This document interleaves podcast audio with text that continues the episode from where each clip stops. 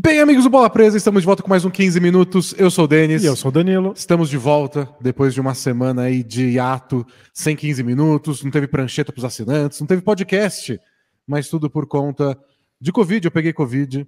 Danilo. Co Covid não, protocolo de saúde e segurança, Exato. já que a gente usa aí a terminologia da NBA. Danilo se livrou. Teve uns sintomas aí só para alimentar a indústria do teste. Só, só para dar uma assustada, provavelmente é. eu tive uma crise alérgica. Mas finalmente agora estou livre, a gente pode voltar a gravar. Tá entrando um pouco mais tarde esse vídeo do que o normal, mas é porque tive que ter a segurança de um teste negativo, mas estamos firmes e fortes. Isso, estamos aqui de firmes. volta.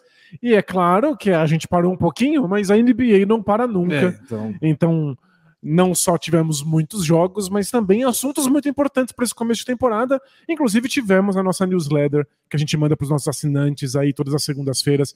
Então, não teve conteúdo novo, mas teve a newsletter lá com sugestões não só de jogos para essa semana, mas também as suas sugestões para mim é de guias para a Copa do Mundo, porque tem a Copa do Mundo acontecendo também. Então, a gente vai ter que lidar por um tempo com NBA e Copa simultaneamente. E essa é nova pra gente, hein? Quinta-feira tem gravação do podcast, mas a gente vai mudar o horário, porque contém a estreia do Brasil, né? Vai ter que ser depois do jogo do Brasil. Isso, tem que ser depois, aí a gente vem celebrar ou chorar aqui juntos. É. Se você quiser, você pode ver o jogo lá em casa, celebra, Boa. come petiscos, petiscos, depois a gente vem gravar.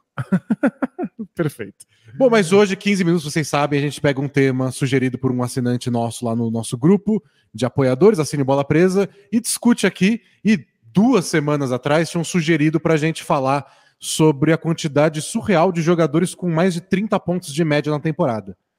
Nossa reação inicial foi: ah, espera um pouco, vamos ver se sustenta. É, é a reação de todo comentarista esportivo, que é torcedores, calma. É. Vamos ver se isso é uma tendência de fato, porque ainda muito comecinho a temporada tá, tinha acabado de engatinhar, né? Mas aí passou mais duas semanas, já tem um mês aí de temporada e tem mais gente ainda com 30 pontos ou mais, ninguém parece que tá pisando no freio. E começa a ficar cada vez mais difícil ter 30 pontos ou mais com mais jogos rolando, né? Exato. né? Então, esse é o assunto de hoje. Por que tantos jogadores estão com médias de mais de 30 pontos? O quanto isso é raro? E a gente tem uma explicação para isso ou não? Não garanto nada. Sei que a gente tem 15 minutos para falar sobre isso. A única coisa que a gente garante é que a gente vai falar isso por só 15 minutinhos. Nunca mais nem nunca menos. Assim que eu virar essa ampulheta e não deixar ela cair enquanto eu coloco ela de volta no suporte. Não, vai cair, vai cair, vai cair. Perfeito. Agora sim, quase morri do coração. Pra cá, pra ficar. Caiu. Não caiu. Agora tem que deixar aqui. Boa, boa. Pra cair o restinho. Agora sim. Aê. Boa, não, não tem tenso nunca, em casa. Nunca deu um problema. Valendo? Valendo? É, sem risco nenhum. Bom, quem tá com mais de 30 pontos por jogo? Luca Doncic é o sextinha temporada, em, com 33,5. Embiid, Curry, Shea Gildes Alexander, Kevin Durant, Jason Tatum, e Yannis Antetokounmpo. E o Donovan Mitchell tá com 29,8. Então, um jogo bom aí do, do, Donovan Mitchell, ele entra nessa lista e a gente fica com oito jogadores com 30 pontos ou mais de média na temporada. Isso, e aí é o primeiro passo a gente entender quão surreal é isso, quão fora de série, fora da curva é que isso aconteça, né? Eu tenho uma lista aqui com todas as vezes que isso aconteceu. Boa. Então tá aqui todos os anos na história da NBA desde 1947 quantas vezes por temporada a gente teve jogadores terminando o ano com 30 pontos ou mais. De 47 até 59, ninguém. E aí em 60, Will Chamberlain conseguiu, junto com o Jack Twyman.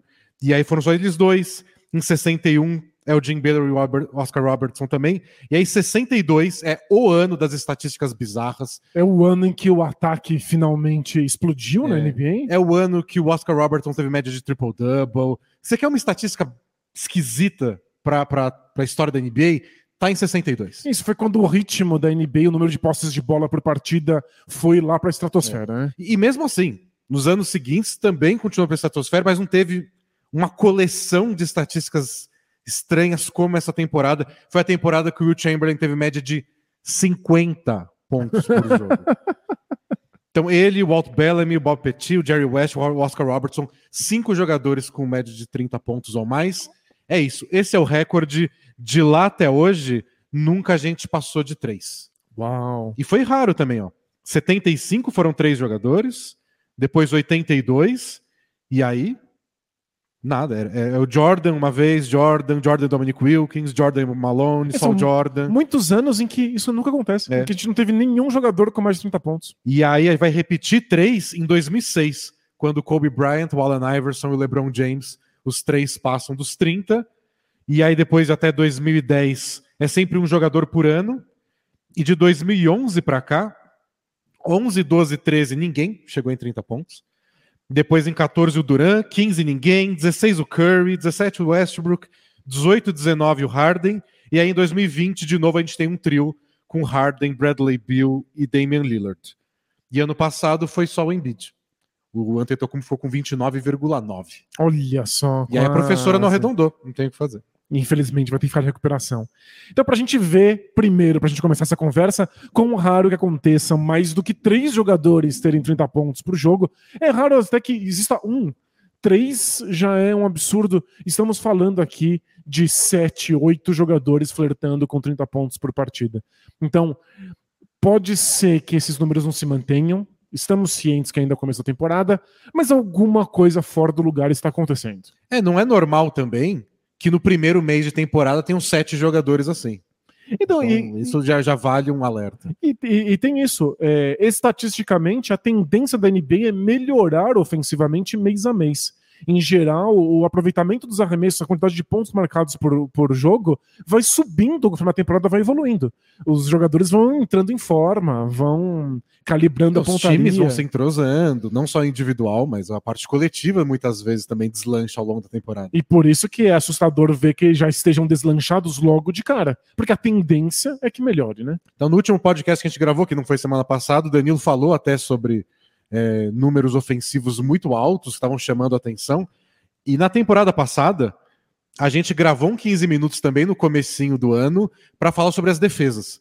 Porque os números defensivos estavam impressionando, era o oposto dessa temporada. E depois de muitos anos do ataque só melhorando na NBA, a gente tinha visto ele, o ataque dar um passo para trás pela primeira vez em muito tempo. É muito tempo. E a gente que discutiu se tinha alguma coisa rolando ou não.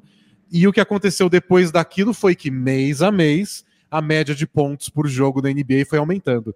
Então, no primeiro mês da temporada passada foi 107,4, depois foi para 107,2, ficou meio parecido. Aí 109, 110, 112, 113, acabou. O último mês da temporada teve 115,7 pontos por jogo por time a cada partida. Nessa temporada, os primeiros 30 dias, já está com 112, já é o número de fevereiro. Incrível, a gente já começou a temporada em fevereiro. Então, ou a temporada. É, é tipo o Brasil, né? É. Só começa em fevereiro. Ou a temporada já começou com todo mundo em forma e vai se manter, ou se a coisa for melhorar, a gente vai alcançar marcas históricas, ofensivas, tanto individualmente como coletivamente. É, então, a gente está aí falando numa temporada em que o ataque como um todo está vendo aí um ponto bem alto, mas o fato de que isso está concentrado em alguns poucos jogadores talvez seja o que é mais interessante para a gente pensar em como análise. Porque eu acho que a NBA tem fases, a NBA tem momentos de modos de se jogar, de que tipo de jogador é desejável ou não, que tipo de estilo de jogo é desejável ou não. E eu acho que a gente está vendo aí de novo uma época na NBA em que os times estão valorizando jogadores que fazem tudo sozinhos. É, eu também acho. Tem jogador. Se o jogador é um pouco mais versátil, talentoso, parece que há uma ânsia dos times lá falando. Faz tudo, por favor. Por favor, resolva. É. É, isso tem a ver com, com várias coisas. Primeiro que a NBA já viveu essas idas e vindas com suas superestrelas que monopolizam o jogo muitas vezes. A gente já viu a NBA ser perdidamente apaixonada por jogadores como Kobe Bryant, que marcavam 30 pontos por jogo e estavam ali sempre monopolizando o ataque, e de repente isso não era mais bem visto, isso não era mais desejável, os times precisavam rodar a bola, o modo San Antonio Spurs de se jogar basquete coletivo acabou se tornando a tônica da NBA. Depois voltou a ser um, uma busca por jogadores que conseguiam pontuar sozinhos. Depois o Golden State Warriors tornou o basquete coletivo e no perímetro de novo. Mas aí você começa a ter os jogadores que a gente chama aqui de quarterback, como você lembrou no podcast, nos Estados Unidos eles chamam de ataque heliocêntrico, tudo ao redor de uma estrela, que aí é o Harden no Rockets, o Luca Doncic, e tantos outros exemplos que a gente vê por aí. O Jamoran, de certa forma no, no, Grizzlies. Então acho que isso tem a ver um pouco com idas e vindas, com, com a moda mesmo, com quais times têm sucesso, quais times foram bem sucedidos nos últimos anos. Porque na prática a NBA é um, uma liga que permite planejamento de longo prazo, mas os times precisam saber qual é o modelo de longo prazo que eles querem investir. E eles acabam tentando copiar os times que acabaram de ser campeões. Eles querem ver quais times foram vencedores, e eles tentam reproduzir isso. Então, times muito coletivos que vencem acabam criando uma leva de coletividade na NBA. Times que têm grandes estrelas que pontuam sozinhas ou com mais de 30 pontos por jogo e são campeãs, acabam criando essa tendência. Então, mas sabe, nos playoffs da temporada passada, a gente viu, como a gente vê em vários anos, times que dependem de um jogador só sofrendo. O Luca Doncic não conseguiu passar pelo jogo coletivo do Warriors e mas eu acho que o que acontece também é que você tem um jogo coletivo do Warriors, você tem um elenco para fazer isso. É quão reproduzível é isso. É, né? mas eu tenho o Shea Alexander. Uhum. Então é, é, o que dá para fazer. É, eu, eu não sei. É uma soma das duas coisas, do tipo, ah, eu queria jogar como Spurs de 2014. Eu tenho tantos bons passadores, arremessadores, etc. Não, eu tenho o Jason Tatum. Então, bola no Jason Tatum. A coisa mais próxima do Spurs de 2014 talvez seja o Spurs de 2022, mas eles tentam reproduzir um, um, modelo de coletividade. Eles não têm a estrela. Não tem e... o talento. Né? Pois é, e aí eles não têm, obviamente, os mesmos resultados. Mas eu acho que tornou-se aceitável. Eu não sei se necessariamente os times estão buscando ativamente, mas tornou-se aceitável de novo que um jogador monopolize uma equipe. James Harden fez isso no Rockets, parece que tornou-se algo visto com bons olhos na NBA depois de um tempo em que jogadores assim eram ostracizados. A gente viu a liga tirar de circulação Alan Iverson, Baron Davis, Stephen Marbury, jogadores que tinham esse estilo e que passaram a ser ridicularizados por ele. É. Agora voltou a ser aceitável. É uma a, a moda hum, talvez ainda queira um basquete coletivo, mas aceita que jogadores solitários comandem ataques. Ah, eu acho que até aceita, mas o que você mais ouve, especialmente em época de playoff, é... não é o bastante. Não, não dá para ganhar é. assim. Você vai até certo ponto, Harden nunca vai ser campeão jogando desse jeito, por isso que ele precisava ir pro Nets, por isso que ele tem que jogar com o Embiid, achar uma forma. Então, não sei, eu acho que alguns times aceitam porque te leva até certo ponto. Uhum. Mas times com mais ambição, acho que nem levam isso tão a sério. Faz, faz algum sentido. E eu, o que me chama a atenção nessa lista é como tem jogadores diferentes. De vários estilos diferentes, né? Então tem o Doncic que joga nesse estilo que tudo passa por ele. O Embiid é um pivô. O Antetokounmpo é um pivô estilo Antetokounmpo, ele é mais, ele é muito único. A gente tem o Curry, que é o Steph Curry arremessando bola de três de tudo que é jeito. O Shea Alexander, o Kevin Durant jogam muito mais na meia distância. O Donovan Mitchell atacando a cesta sem parar. O Jamoran, que está imediatamente abaixo do Donovan Mitchell na lista, também muito perto dos 30 pontos. Também é um cara de atacar muito a cesta. Não consigo olhar para essa lista e achar um denominador comum. É, se a gente está falando do que acontece em quadra, não só dos modismos extra-quadra, mas da parte prática, da parte tática, eu acho que tem um denominador comum, que é o fato que times começaram a perceber que o melhor jeito de enfrentar as defesas que trocam tudo em quarta-luz é permitir jogos de mano a mano. Eu acho que isso também é um componente que deve estar incentivando esses jogadores com mais de 30 pontos. Porque o que aconteceu foi que a chuva de bolas de três pontos da NBA nos últimos anos levou as equipes a não deixarem mais jogadores livres em hipótese alguma no perímetro. Isso significa trocar a marcação toda vez que um quarta-luz acontece. Porque se você marca um quarta-luz como sempre foi marcado na NBA, você dá alguns segundos para o arremessador ficar livre e isso pode ser mortal na NBA atual. Então, os times passaram a trocar a marcação. Isso significa que muitas vezes os jogadores passam a ser defendidos por jogadores que não deveriam estar defendendo eles, que são muito mais baixos ou muito mais altos, muito mais lentos. Então isso virou um jeito normal de se enfrentar as defesas de hoje. Deixa que o seu melhor jogador de ataque enfrente o defensor menos capacitado do outro lado. E por isso tem jogadores de vários estilos diferentes. Porque quem marca Shai Gildes Alexander, quem marca Antetokounmpo são atletas totalmente distintos. Mas os dois são jogadores que conseguem resolver no mano a mano quando as defesas trocam no é, quarta-luz. E e se a gente for buscar alguma coisa que esses jogadores têm em comum, todos lidam bem, de certa forma, com marcação dupla. É verdade. É. Então você dificulta muito. Mesmo foi a coisa que o Embiid acho que mais melhorou nas últimas três temporadas. O Doncic é um mestre nisso. O Duran sempre foi bom. O Curry é muito bom nisso. É, o Tatum é uma coisa que ele melhorou também nas últimas duas temporadas, como lidar e evitar as dobras. E o curioso é os jogadores que têm muita dificuldade de lidar com isso. Por exemplo, o James Harden, que historicamente não lida bem com dobras de marcação, acabou caindo muito ofensivamente nos últimos anos. Claro que tem outros fatores, as trocas, as lesões, mas é, é curioso que quem brilha mesmo lida bem com as dobras. É, né? tipo, é difícil dobrar esses jogadores. É... E também são vários times diferentes, porque você pode pensar, é mais fácil dobrar no Shea Alexander, porque no Thunder, que outras grandes ameaças você tem? Mas, bom, ele sabe lidar com isso. E outra coisa que eu consigo pensar que eles têm em comum dessa lista é algum grau de é, versatilidade. Uhum. Então a gente tem vem vários jogadores dessa lista que são mestres na meia distância. O Tatum, o Kevin Durant, o Curry mesmo. Muito bom na meia distância. O que é outro fator que a gente tem que pensar, que é um fator prático, tático do nosso momento. Os times, eh, em geral, defensivamente, entregam a meia distância. É. é o arremesso que se popularizou como arremesso de pior aproveitamento. Os jogadores que são muito bons nisso estão tirando tão, proveito. Tão proveito. Não sei o quanto o Embiid, bom, o Embiid virou cestinha da NBA na temporada passada, quando ele virou o mestre da meia distância. Uhum. Quando ele descobriu isso e agora ele é mais joga de frente para a sexta remissão de meia distância do que de costas. Aliás, virou cestinha da NBA. Eu estava vendo uma análise muito divertida de qual é o perfil de arremesso do Embiid e procurando jogadores da história da NBA que pareçam mais com ele. Sabe quem mais se aproxima? É. Michael Jordan. Ele dá os mesmos tipos de arremesso do Jordan. É, Eles arremessos... jumperzinho curto de meia distância. Exato, arremesso de meia distância virando por cima do ombro ou nas fintas para esses arremessos, espaços para atacar a cesta e pontuar.